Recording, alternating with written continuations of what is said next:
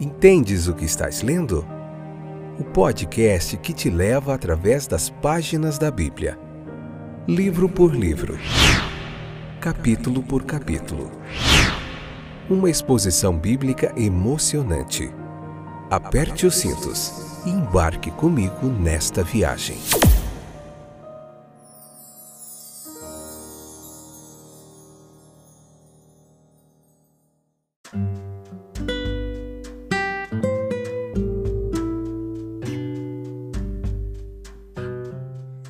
Olá, meus amados ouvintes do podcast Entendes o que estás lendo? Aqui é o Fábio. Nós estamos de volta para aprender mais um pouquinho da palavra de Deus. Como está você hoje? Espero que esteja tudo bem com você. Hoje nós vamos ver Gênesis capítulo 41, a parte 2, para nós finalizarmos esse capítulo. Hoje, episódio número 62, continuamos nas aventuras de José do Egito agora como primeiro-ministro do Egito. Vamos lá. Então, em Gênesis 41, o versículo 40, nós vemos assim: escrito: Você terá o comando de meu palácio, e todo o meu povo se sujeitará às suas ordens. Somente em relação ao trono serei maior que você. As elevações repentinas costumam ser precursoras de quedas repentinas, mas não foi assim com José ele ocupou satisfatoriamente o seu cargo, retendo até o fim da vida.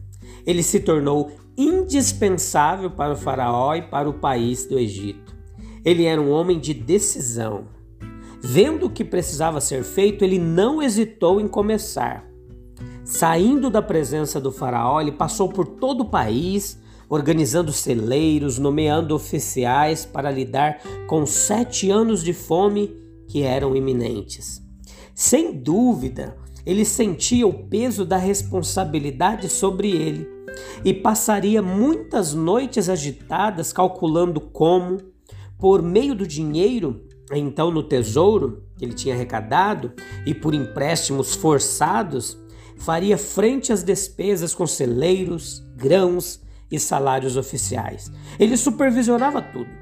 Pelo método, ele dominou os detalhes. É, considere a política desse primeiro-ministro egípcio. Muitas coisas nós admiramos em José, mas não devemos ficar cegos para o fato de que ele pensava mais em prender o povo ao trono do que em beneficiar o próprio povo. Ele foi o primeiro estadista daqueles dias.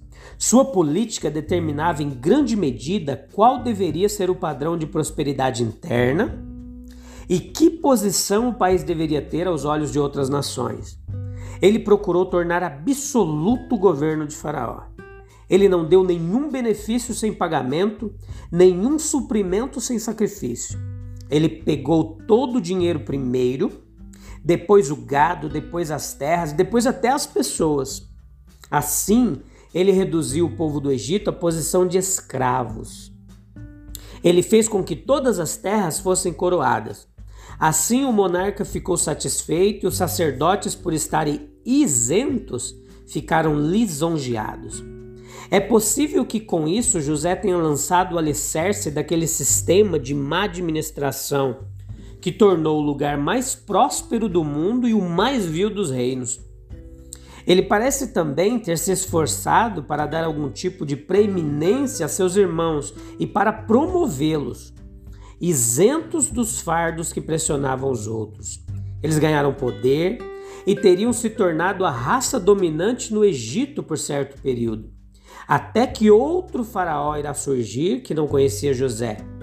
Embora soubesse a respeito dele ter vivido e servido a nação egípcia, ele irá rebaixar os israelenses de posição privilegiada no Egito para meros escravos. O estado no qual José reduziu os egípcios foi aquele ao qual depois foram reduzidos seus próprios descendentes. Né? Considere a vida privada desse primeiro-ministro egípcio. Ele logo foi levado a se conformar com o espírito e a prática de uma nação ímpia.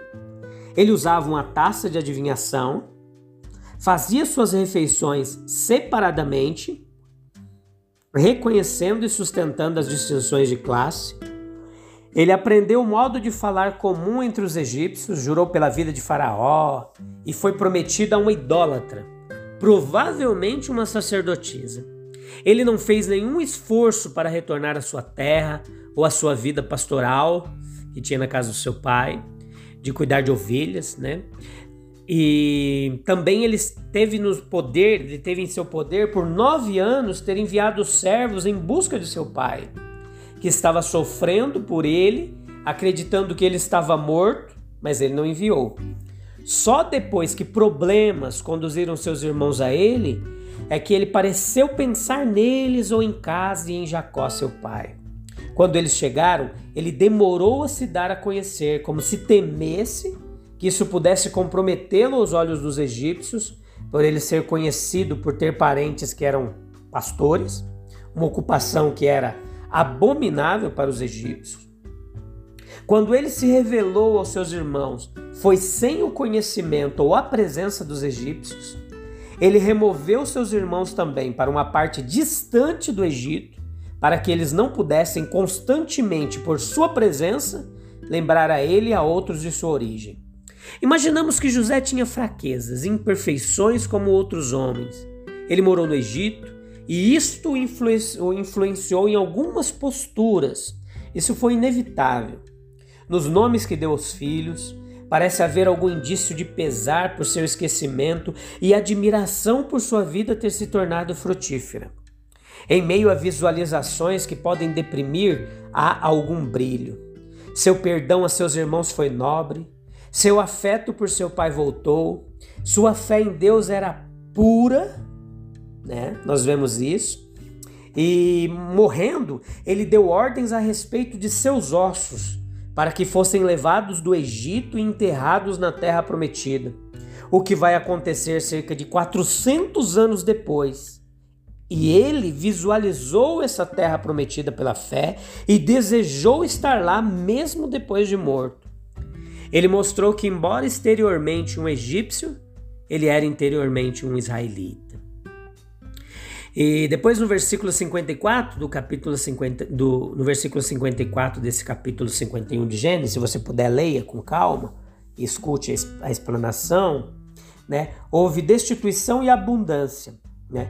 A escassez estava em todas as terras ali em volta do Egito e no Egito. Mas em toda a terra do Egito Havia pão porque José ele guardou o pão, os sete anos de fartura, ele economizou, então ele começou a vender para as outras terras e também é, aquilo ficou tudo em posse do rei, de Faraó, do imperador ali e de José. É o ponto para qual todas as operações anteriores do que planta, aponta e espera por uma boa colheita. Ele sabe o quanto depende do tempo, das condições climáticas e da misericórdia de Deus. Tendo feito tudo o que está ao seu alcance, ele tem de esperar é, a época da colheita que vai determinar os resultados. É, aqueles que se dedicam à agricultura, eles preocupam-se com a colheita.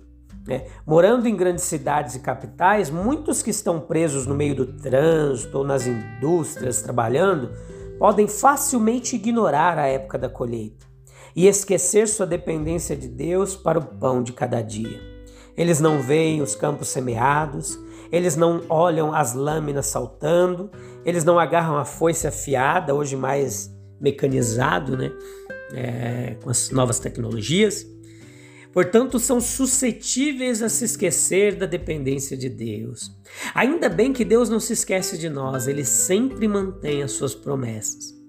Nenhum ano se passou sem que o tempo da colheita fosse limitado em alguma terra. Pense nesse contraste que foi dado aqui, né? Nesse capítulo 41, como nós vemos aqui como tudo isso aconteceu. A revelação divina, ela fez com que José agisse. Ele não poderia saber do perigo iminente, a menos que tivesse sido revelado a ele por Deus. Né? A visão e a coragem de um homem como José levaram à economia de recursos e o armazenamento de safras excessivas. Né? Então, é, ele tinha fé em Deus quando estava na prisão, e a conservou quando se tornou governador do Egito. Na verdade, essa fé brilhou tanto quando ele foi aprovado pelo Faraó, quanto quando ele foi escravo de Potifar. Sua fé foi recompensada quando ele conseguiu salvar multidões de pessoas da fome. Que contraste apresentado no texto, né? Carência de alimento em muitas terras e abundância em uma só. Esses contrastes, eles são frequentemente vistos também no nosso mundo hoje. De um lado do oceano pode ter havido uma colheita abundante e de um outro lado colheitas escassas. O mundo está cheio de contrastes. Num lugar está um casamento, em um outro está um funeral. Em uma família, amor, consideração, harmonia. Talvez separados apenas pela parede de um apartamento feito por construtores apressados, há brigas, ciúme e temperamento precipitado. Né? Em um país a paz, atividades em todos os ramos da indústria, confiança comercial, progresso na educação e na arte, consideração pelas classes não ensinadas, maior valorização da vida.